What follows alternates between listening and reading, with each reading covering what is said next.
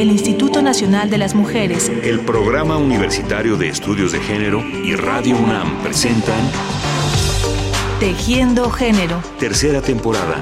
Porque solo a través de la equidad podremos construir una sociedad más, justa.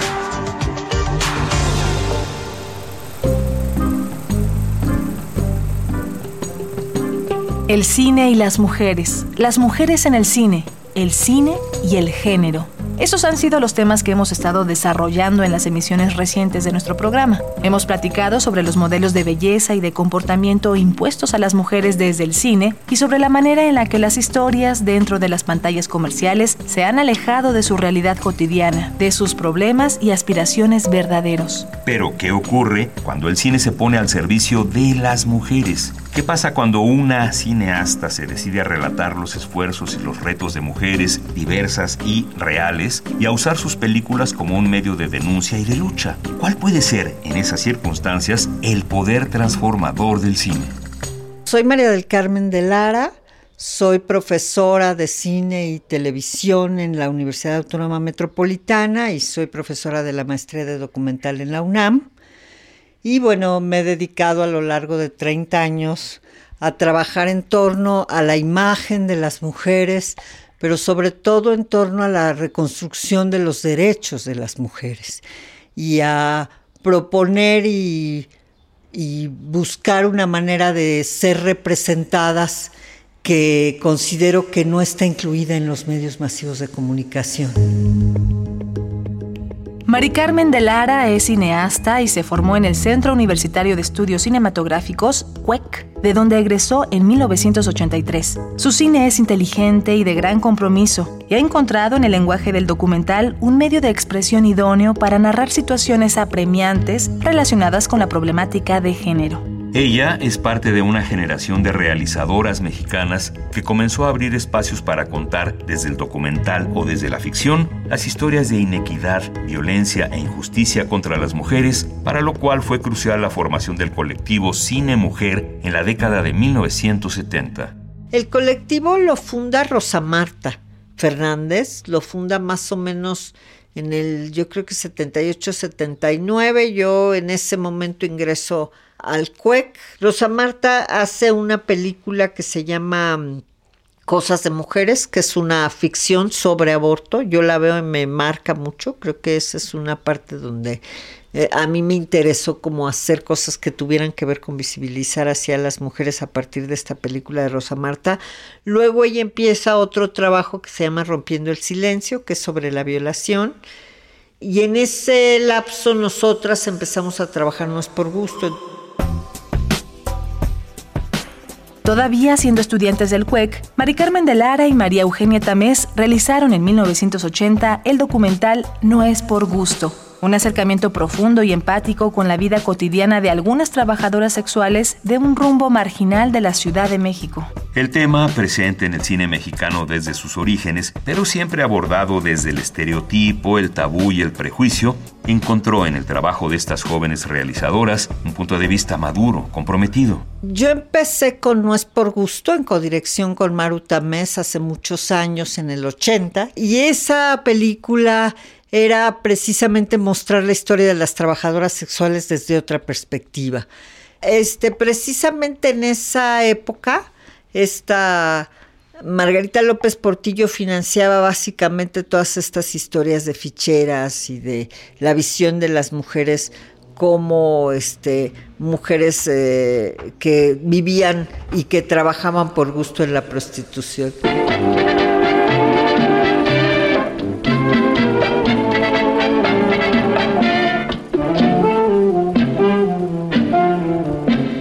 Entonces, en este caso, no es por gusto, implicó primero una investigación muy larga que hicimos un equipo de trabajo, estuvo involucrado Alfonso Morales, Javier Hinojosa, como te decía, María Eugenia Tamés, que es codirectora conmigo, y la idea era precisamente romper con la imagen de que se vivía y se hacía en el cine mexicano de las trabajadoras sexuales. Todos dicen que eres mala, eres una aventurera como una mujer cualquiera no te falta quien te hiera sin piedad del corazón.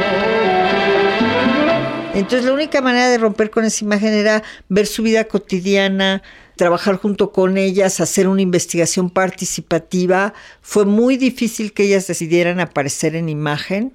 Eh, sobre todo, bueno, siempre ha sido un tabú el tratamiento de, de la imagen y las trabajadoras sexuales. Y eh, en ese sentido fue un trabajo casi de un año de investigación, que es lo que pasa mucho en el documental. Tú te tienes que ganar la confianza del otro. Tú no le das la palabra a nadie. Ellos tienen su palabra, su historia y te la comparten. A mí me dicen la Cenicienta. Tengo 33 años. Este, empecé a trabajar a los 12 años. Tengo una hija. Yo trabajo para mi hija porque tengo necesidad, ¿no? Yo nunca este, estudié y este, pues mis padres no me dieron una, este, un estudio, una educación, me tiraron al abandono. Entonces yo me vi obligada pues, a meterme a, a ejercer la prostitución. Entonces, este, pues lo hago por necesidad. Tampoco me gustaría trabajar en una fábrica, porque pues en las fábricas nada más estafan a uno el sueldo que le pagan a uno ahí no es de, no nos alcanza, ¿ves? ahora con lo que económicamente está muy caro, pues no alcanza, ¿ves? entonces pues en lo que yo trabajo gano un poco más, entonces más o menos ahí me sobrellevo. Nosotras quisimos romper con esa visión y a partir de eso mostrarlas a ellas en su problemática eh, cotidiana como madres, como trabajadoras, todo lo que vivían ellas y bueno, las disyuntivas que hay para muchas mujeres este en general en la historia, ¿no? Allá ponla. No te vayas a echar el té encima, gorda. Dentro del colectivo Cine Mujer, Mari Carmen de Lara participó apoyando el trabajo de otras realizadoras y finalmente proponiendo la que fue su primera película independiente después de egresar del CUEC, el documental No les pedimos un viaje a la luna.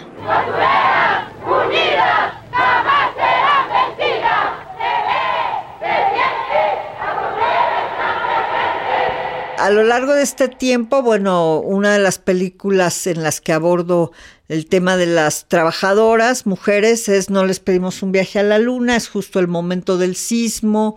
En el caso de No les pedimos un viaje a la luna, la película surge del momento del terremoto, como que hay muchísimos temas en ese momento, desgraciadamente, porque se caen viviendas y se, se hay una serie de situaciones y digamos que un grupo de, mujeres decidimos enfocarnos en la problemática de las costureras y por una serie de circunstancias yo decidí que lo dirigía. Era un documental muy difícil, no había investigación, no había guion y no había dinero, son tres temas. ¿no? Agustina González Áviles es su nombre. Sí. Aquí, entonces fírmele aquí, a un ladito.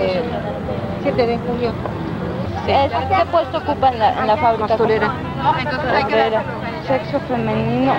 Entre todas las historias dolorosas del terremoto de 1985 en la Ciudad de México, la de las costureras del rumbo de San Antonio Abad fue una de las más duras, porque reveló enormes abusos que venían de mucho tiempo atrás, sueldos bajísimos, horarios extenuantes, humillaciones y ninguna garantía laboral. Muchas murieron dentro de los talleres durante el sismo y las demás quedaron sin recursos y sin ninguna protección. Entonces decidieron organizarse y fundar el Sindicato 19 de septiembre, en una lucha lenta y afanosa que tomó forma día con día en las semanas y los meses que siguieron al terremoto.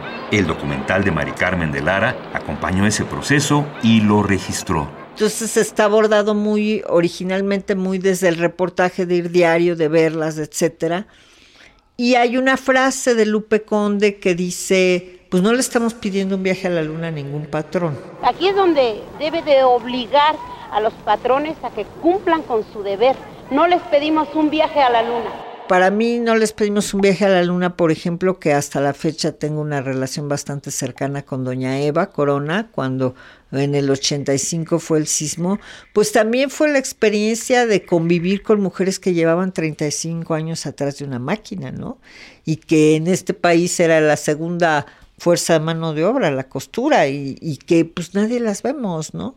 Es una película que para mí pues es un clásico del documental mexicano. ¿Por qué? Porque es de las primeras películas que hablaron sobre la problemática del sismo en México y sabemos muchos que esa problemática abrió el trabajo de las organizaciones civiles en la ciudad, por lo menos, y luego se fue dispersando afortunadamente a otros lugares.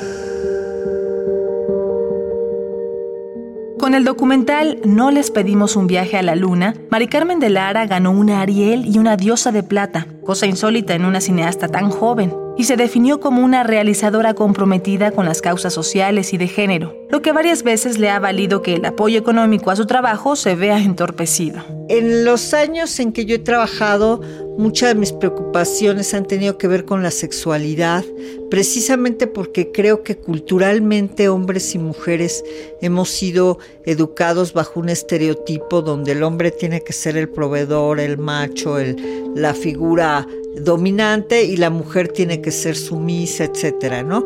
Entonces, rompiendo con estos estereotipos, la idea era construir historias de sexualidad diferente y con ello eh, poder hablar también de, por ejemplo, una problemática que vivimos en los noventas, que fue precisamente el VIH-Sida, que desgraciadamente está regresando, que no se ha ido totalmente de nuestras vidas.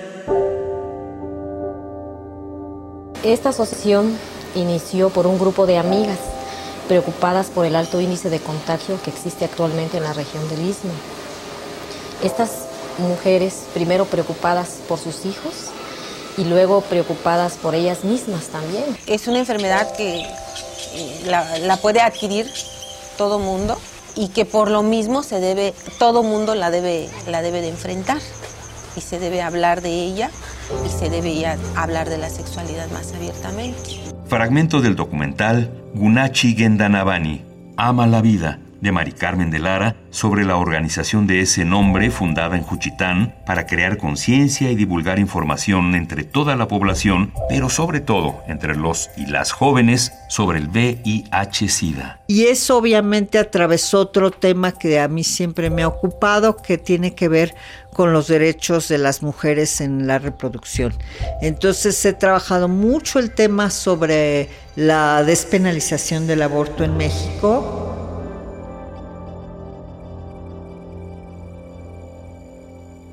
generalmente yo obtengo una enorme enseñanza.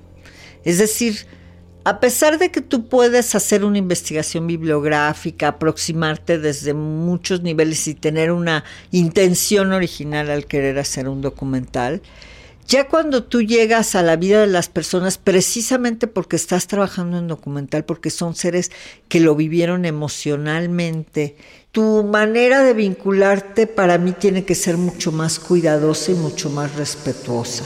¿Hablo? Ah, dos, tres, cuatro, probando.